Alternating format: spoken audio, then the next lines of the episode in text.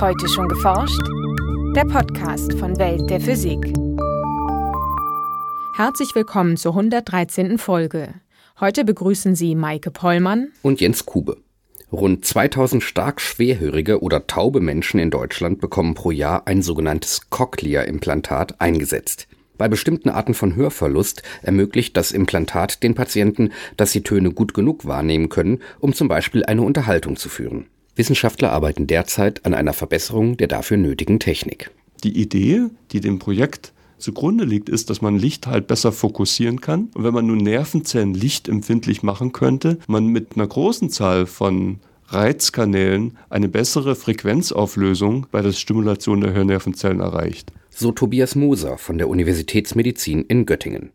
In unserem heutigen Schwerpunkt berichtet der Biomediziner, wie er und seine Kollegen versuchen, Nervenzellen im Ohr mit Licht statt wie bisher mit Strompulsen zu reizen. In den Nachrichten geht es um eine unmögliche Gravitationslinse, schaltbare Werkstoffe und den Klang von Polarlichtern. Zum Schluss haben wir noch Veranstaltungstipps für Hamburg, Braunschweig und Heidelberg. Hören Sie nun das Feature von Lisa Leander. Damit wir Töne hören können, müssen Schallwellen, also Druckwellen in der Luft, in elektrische Signale umgewandelt werden. Diese Aufgabe übernimmt unser Innenohr, auch Cochlea oder Hörschnecke genannt. Wenn ein Schallsignal dort ankommt, beginnt die Flüssigkeit im Innenohr zu schwingen und mit ihr die Haarzellen, die den Reiz umwandeln und über den Hörnerv an das Gehirn leiten. Doch wenn die Haarzellen zerstört wurden, zum Beispiel durch extremen Lärm oder schon von Geburt an fehlen, verliert der Mensch sein Hörvermögen. Einigen Patienten, die deswegen stark schwerhörig oder taub sind, können Mediziner mit einem Cochlea-Implantat helfen. Zu dem Implantat gehört ein Sprachprozessor, den der Patient hinter dem Ohr trägt. Er nimmt den Schall über ein Mikrofon auf und wandelt die Information direkt in elektrische Signale um. Und dann gibt es den inneren Teil, das wirkliche Implantat, der halt in den Knochen hinter dem Ohr eingebracht wird und dessen Elektrode direkt in die Hörschnecke hineingeführt wird. Und der äußere Teil der Sprachprozessor überträgt Signal und Energie über eine Induktionsspule auf das Cochlea-Implantat und von dort aus werden dann die einzelnen Hörnervenzellen in der Hörschnecke angesprochen und mit kurzen Stromimpulsen gereizt. Erklärt Tobias Moser, Leiter des Innenohrlabors der Universitätsmedizin Göttingen. Mit dem Implantat und einem intensiven Hörtraining erlangen die Patienten meist einen so guten Höreindruck, dass sie sich im Alltag zurechtfinden und mit ihren Mitmenschen unterhalten können. Da die Sinneszellen für hohe Frequenzen am Eingang des Innenohrs liegen und für tiefe Frequenzen weiter innen, verfügt die Elektrode des Implantats über mehrere Kanäle, die die Zellen an der entsprechenden Stelle reizen, je nachdem, ob der Patient einen hohen oder tiefen Ton hören soll. Also eins der großen Probleme der eigentlich sehr erfolgreichen elektrischen Cochlea-Implantate ist, dass der Strom sich sehr breit ausbreitet in diesem mit Elektrolyt gefüllten Innenraum der Hörschnecke. Das heißt, es ist also eigentlich nicht möglich, viele Frequenzbänder zeitgleich in der Cochlea anzuregen, weil ein Übersprechen von Kontakt zu Kontakt passiert. Um das Problem zu umgehen, arbeiten Forscher daran, die Nervenzellen nicht mit Strom, sondern mit Lichtpulsen anzuregen. Da gibt es letztlich zwei prinzipielle Wege. Der eine ist schon etwas länger bekannt und betrifft die infrarote Reizung von Nervenzellen. Da hat man inzwischen herausgefunden, dass das offensichtlich ein optothermischer Effekt ist, der sich im Wesentlichen über die Oberflächenladungszusammensetzung der Membran ereignet. Die Wärme, die durch das Infrarotlicht übertragen wird, löst also eine chemische Reaktion an der Membran der Zelle aus, durch die letztlich ein Nervenreiz entsteht. Doch diese Technik verbraucht zurzeit noch deutlich mehr Energie als die elektrischen Implantate. Moser und seine Kollegen haben deshalb den anderen Weg gewählt. Sie arbeiten an Implantaten mit optischem Licht. Normalerweise reagieren menschliche Nervenzellen nicht auf Wellenlängen in diesem Spektralbereich. Die Forscher verwenden deshalb eine Methode aus der Optogenetik, mit der es bereits gelang, geschädigte Zellen in der Netzhaut des menschlichen Auges zu reparieren. Sie bringen dafür Gene von lichtempfindlichen Algen in die defekten Zellen ein, indem sie das Erbgut in ungefährliche Viren verpacken. In der Cochlea muss man sich das so vorstellen, dass man Viren entweder in das Mittelohr einbringt und dort über ein Reservoir in die Hörschnecke hinein diffundieren lässt. Das ist eine Möglichkeit. Die andere Möglichkeit ist es, dass man wie im Auge auch eine Injektion in das Innenohr vornimmt, sodass die Viren da reinkommen und sich dann dort ausbreiten und in die Nervenzellen hineingehen. Aufgrund der genetischen Veränderung ist dieses Verfahren zwar aufwendiger als die Reizung mit Infrarotlicht, doch mit Hilfe der Algengene lässt sich eine deutlich höhere Empfindlichkeit der Sinneszellen erreichen. Das optische Licht, mit dem hierbei ein Reiz ausgelöst wird, liefern vom Fraunhofer Institut für angewandte Festkörperphysik entwickelte Dünnschichtleuchtdioden. Diese Dioden sind extrem flach und besitzen eine starke Leuchtkraft. Wir waren also sehr glücklich, dass wir die Kollegen am Fraunhofer Institut kennengelernt haben, die Erfahrung mit der Entwicklung von Dünnschicht-LEDs haben, Galliumnitrid-LEDs, und wir nun da tatsächlich Implantate erhalten können, die die richtigen Dimensionen, also nicht größer als 100 Mikrometer etwa, und vor allem eben eine Verankerung auf flexiblen Träger bekommen können. Damit der Patient Töne in möglichst vielen Frequenzen wahrnehmen kann, muss eine ganze Reihe von Dioden auf dem Träger in der Hörschnecke sitzen.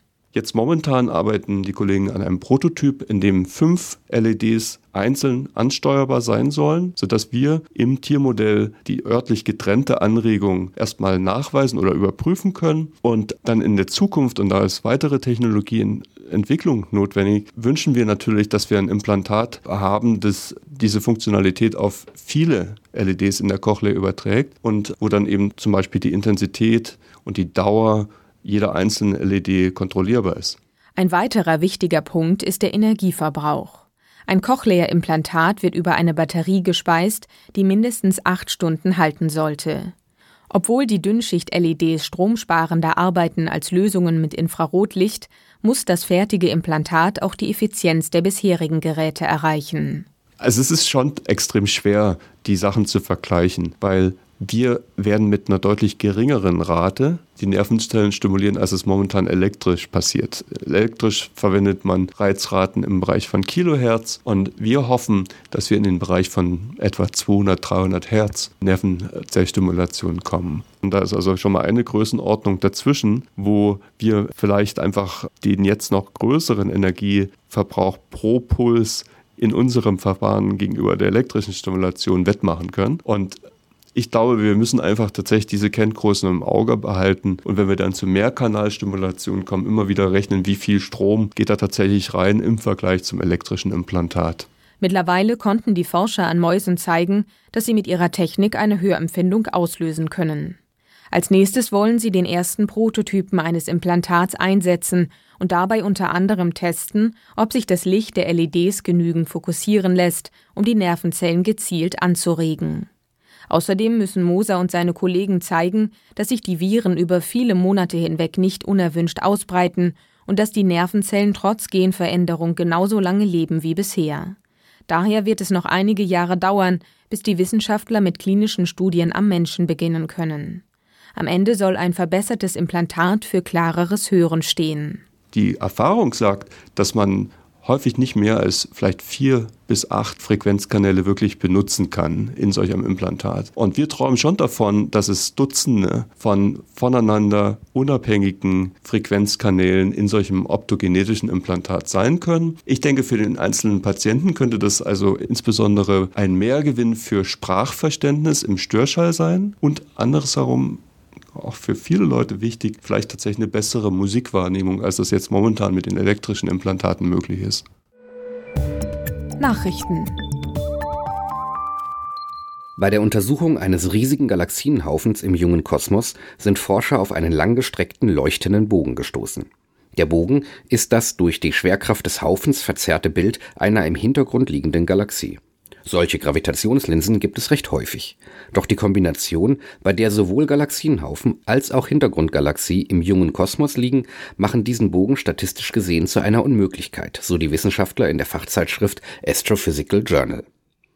Mit einer Gesamtmasse von rund 500 Billionen Sonnen zählt er zu den größten bekannten Galaxienhaufen, zu einer Zeit, als das Universum gerade 3,7 Milliarden Jahre alt war. Da die zu einem Bogen verzerrte Galaxie hinter dem Galaxienhaufen liegt, also noch weiter entfernt ist, sehen wir sie auch zu einem noch früheren Zeitpunkt der kosmischen Geschichte. Sowohl der Galaxienhaufen als auch die Galaxie sind bereits für sich genommen seltene Objekte. In dieser frühen Epoche des Kosmos ist kein anderer derart großer Haufen bekannt. Außerdem ist die Galaxie ein für die Frühzeit des Universums außergewöhnlich leuchtkräftiges Exemplar, sonst wäre sie nicht als Bogen sichtbar. Noch unwahrscheinlicher aber ist, dass zwei derart seltene Objekte von der Erde aus gesehen so exakt hintereinander liegen, dass es zu dem Gravitationslinsenphänomen kommen kann. Die Astronomen suchen deshalb nach einer Erklärung. Vielleicht sind Galaxienhaufen im jungen Kosmos kompakter und wirken deshalb effektiver als Gravitationslinsen. Oder unbekannte physikalische Effekte erzeugen größere Galaxien und massereichere Galaxienhaufen im jungen Kosmos als bislang angenommen. Allerdings, so der Autor der Arbeit, klingen beide Erklärungen nicht überzeugend. Wie lebende Organismen können auch feinstrukturierte Werkstoffe völlig selbstständig auf Umwelteinflüsse reagieren. Einen ersten Prototyp für diese neue Materialklasse haben Wissenschaftler nun entwickelt. Im Gegensatz zu herkömmlichen Sensoren benötigt er keine Stromversorgung und kann Temperatur, Säuregrad oder Luftfeuchtigkeit selbstständig regulieren, berichten die Forscher in der Zeitschrift Nature. Der Prototyp des neuen Sensors setzt sich aus zwei Schichten zusammen. Die untere Schicht besteht aus einem temperaturempfindlichen Hydrogel. Darin eingelagert sind mikrometerkleine Lamellen aus Kunstharz. Unterhalb einer bestimmten Temperatur schwelt das Hydrogel an und die Lamellen richten sich auf. Die Lamellenspitzen sind mit einem Katalysator bestückt und reichen nun in die zweite darüberliegende Schicht. Diese ist mit einer chemischen Substanz gefüllt. Durch den Kontakt mit dem Katalysator wird eine chemische Reaktion ausgelöst, die Wärme freisetzt. Dadurch heizt sich das gesamte Modul auf, bis eine bestimmte Temperaturschwelle erreicht ist. Denn dann schrumpft das Hydrogel zusammen und die Lamellen senken sich wieder ab. Infolgedessen stoppt die chemische Reaktion. Nach dem gleichen Prinzip könnten auch Module konstruiert werden, die auf Druck, Luftfeuchtigkeit, Lichteinfall oder den Säuregrad der Umgebung reagieren. Mit solchen Sensoren ließen sich zum Beispiel die Reaktionsbedingungen in Chemiereaktoren leichter kontrollieren. Auch Geräte, die völlig selbstständig den Blutzuckerspiegel von Diabetespatienten oder das Raumklima in Bürogebäuden einstellen, wären denkbar. So klingt nach Angaben finnischer Forscher ein Polarlicht. Schon lange gibt es Berichte von Wanderern darüber, dass zusammen mit dem Himmelsphänomen Geräusche entstehen. Ob tatsächlich die Polarlichter dafür verantwortlich sind, ist jedoch umstritten. Nun konnten die Forscher sogar messen, wo diese Töne entstehen, relativ dicht am Boden. Nur 70 Meter über der Erde lokalisierten sie die Quelle eines Knackens, das sie im vorigen September mit mehreren Mikrofonen aufgenommen hatten. Es stammt von denselben energetischen Teilchen in der Atmosphäre wie die Polarlichter selbst, vermuten die Akustikforscher. Sie präsentieren ihre Ergebnisse derzeit auf einem internationalen Kongress in Vilnius. Wie die Töne allerdings entstehen, bleibt bislang unklar. Die knackenden oder gedämpft knallenden Geräusche entstanden in einer Höhe von nur rund 70 Metern. Gleichzeitige geomagnetische Messungen des finnischen Meteorologischen Instituts bestätigten ein typisches Muster der Polarlichter. Tatsächlich treten Töne im Zusammenhang mit Nordlichtern nur selten auf. Zudem sind sie so kurz und leise, dass man ganz genau lauschen muss, um sie aus Hintergrundgeräuschen herauszuhören. Neben Knacken und gedämpftem Knall wird auch von einer Art Stottern und Rauschen berichtet. Deshalb vermuten Akustiker, dass hinter ihrem Entstehen unterschiedliche Mechanismen stecken könnten. Und nun zu unseren Veranstaltungshinweisen. In Hamburg lädt Professor Metin Tolan von der Universität Dortmund ein, über die teils absurden Effekte in den Filmen der Komiker Stan und Olli zu lachen.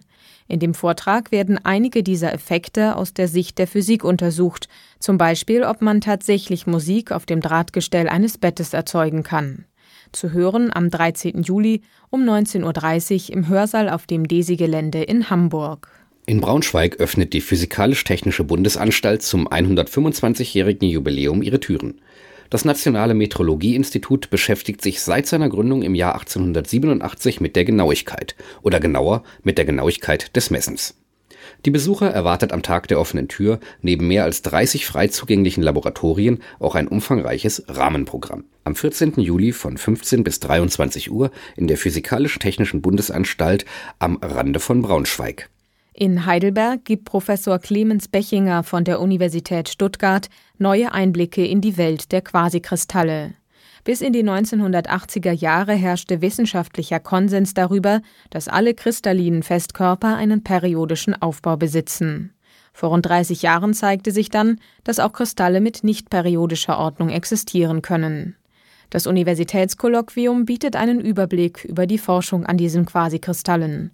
Am 27. Juli um 17 Uhr im Otto-Haxel-Hörsaal der Uni Heidelberg.